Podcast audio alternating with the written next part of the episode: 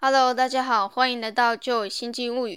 今天我们要谈论的话题是《富爸爸穷爸爸》给我印象最深刻的重点的下集。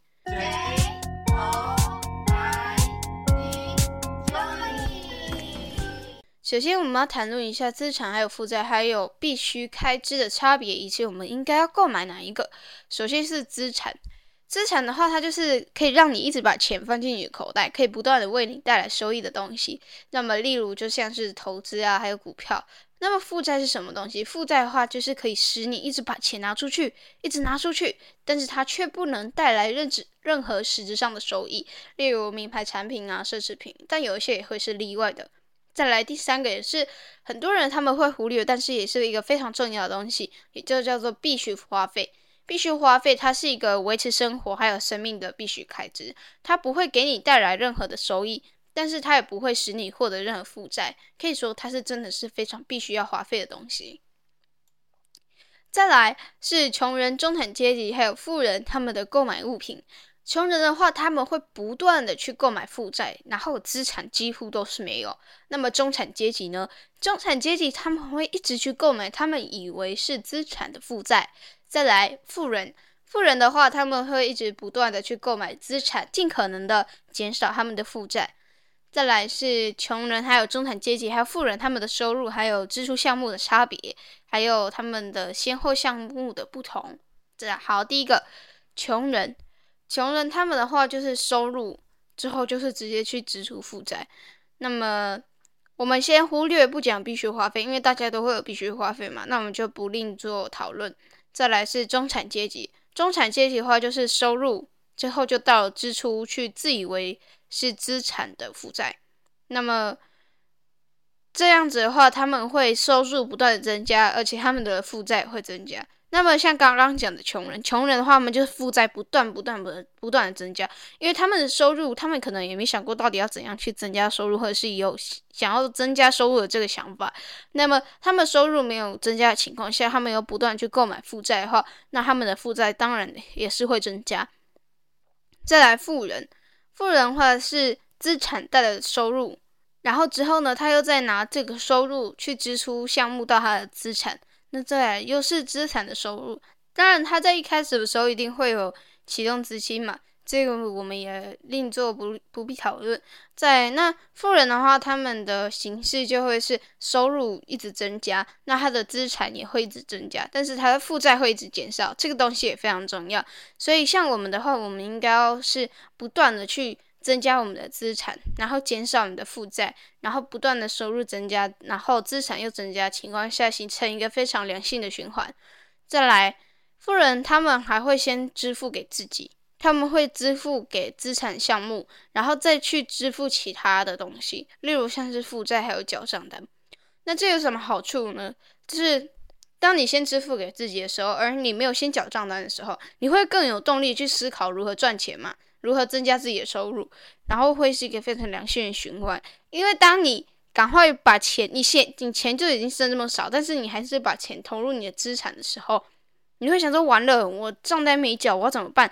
那你是不是就得动脑筋去想出办法，去如何赚出更多的钱去缴账单，还有自己的那个资产项目，这会是一个良性循环。但是当你优先支付你的账单，然后你不支付给自己还有自己的资产的时候，你自己可能根本就不会有什么改变，你也不会有什么急迫感、危机感，反而你会变成一个非常负面循环，就像是持续一直待在老鼠赛跑里面。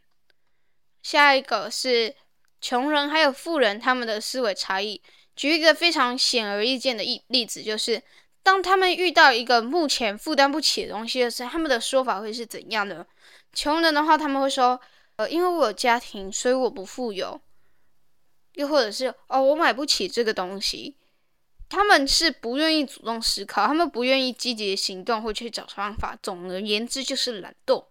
再来，富人，富人他们会说，因为我有家庭，所以我必须要富有。更重要的是，他们会想说，我应该要如何做，我才能去买起这个东西。他们的思考方法是非常积极的，他们会非常努力的去找方法，并且去实践它。所以，我们应该要学习富人的。思维还有他们的行动方式，而不是去思考穷人的方式。对，所以我们应该非常积极的思考，去面对到问题的时候，我们都要想想看，我们应该怎么样去解决这个问题，这是非常重要的。再来是不要为了钱而工作，而是要让金钱为你而工作。一般人他们都是因为恐惧还有贪婪而去为了钱而工作，他们会害怕自己没有钱去缴账单，他们会害怕自己没有钱可以生活，他们会害怕自己没有钱可以去买奢侈品。所以呢，他们会去为了获取金钱而去工作。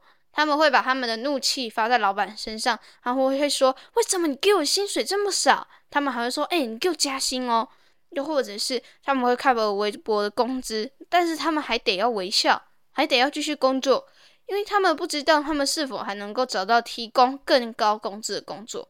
他们只会为了钱而工作，而没有想过金钱也是可以为他而工作的。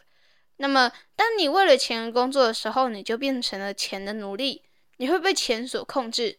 你取得的金钱，也就是取决于你的老板嘛，又或是被钱控制了，生活也被控制了。那么，呼应我们上一集所说的，这应该不是我们想要的自由生活，它也不是呼应你的目标和你的梦想的生活吧？那么，我们应该怎么做呢？我们应该要让金钱去为了我们而工作，金钱它会让我们越来越富有。而且是你在操操控金钱，而不是金钱在操控我们。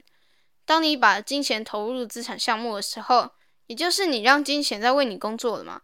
它会不断的增值，它也会不断的为你带来金钱，而不是你为了有钱，然后你会去工作。那么富人的话，他们都是让钱去帮他们工作的，而不是为了钱而工作，很重要一点。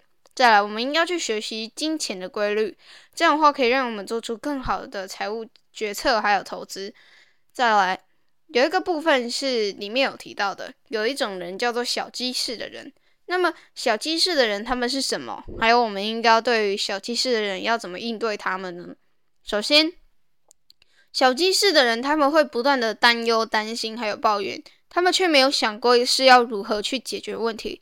小鸡式的人，他们也会因为寥寥无几而没有根据的讯息而迷乱而不知所措，然后去相信他，进而去做出一些非常错误而且非常荒谬的决定。在那我们对于小鸡式的人，我们应该引以为戒进，去告诫自己这是不好的范例，去提醒自己不要这样。再来，我们应该要去相信数据，那些有根据的信根据的讯息。而不是去相信那些没有做过这些事情，却又告诉你哦，这个这件事情不要去做哦，这个不太好。也不是去参考一面片面的讯息。第三，我们应该要积极主动的思考如何去解决目前遇到的问题，而不是只会发泄情绪还有抱怨。再来，不要过于专精，而是要同时学习相当重要却可以撬动更加利益的知识还有技能。这个在我另外一部影片里面有说到。再来。我们可以去找出公式模式，也就是方法。然后，当这个公式模式方法不适用或者是效果下降的时候，我们去舍去它，然后再去寻找新的方式还有公式，可以让我们在做一些操作或者是行为的时候会有更好的效果。倒数第二个的印象深刻的点是，当你想要学习某项技能或者是其他事物的时候。你可以和已经做过这件事的人会谈，或者是观看他的影片啊文章，你就会获得一些建议启发，然后还有意想不到的收获，还有方向。再来，若你想要学习一项技能，或者是拥有某个目标的时候，你也可以去找一个可听的榜样，然后去模仿他，去研究他，去学习他，并且可以把自己当做是你的榜样。然后去模拟自己是他，然后去做出决策。就像我们，当我们遇到困难的时候，我们就可以想说：哦，如果我是圈圈圈的话，他我会怎么做？又或者是，如果现在是圈圈圈遇到这个问题，他会怎么去思考？他会怎么样去做出决策？以下呢，是我在《富爸穷爸爸》这本书中所得到的结论。如果还没有看过上集的话，可以去看一下哦。这期的影片就到此结束，谢谢大家，希望大家可以共勉，下次见。手を愛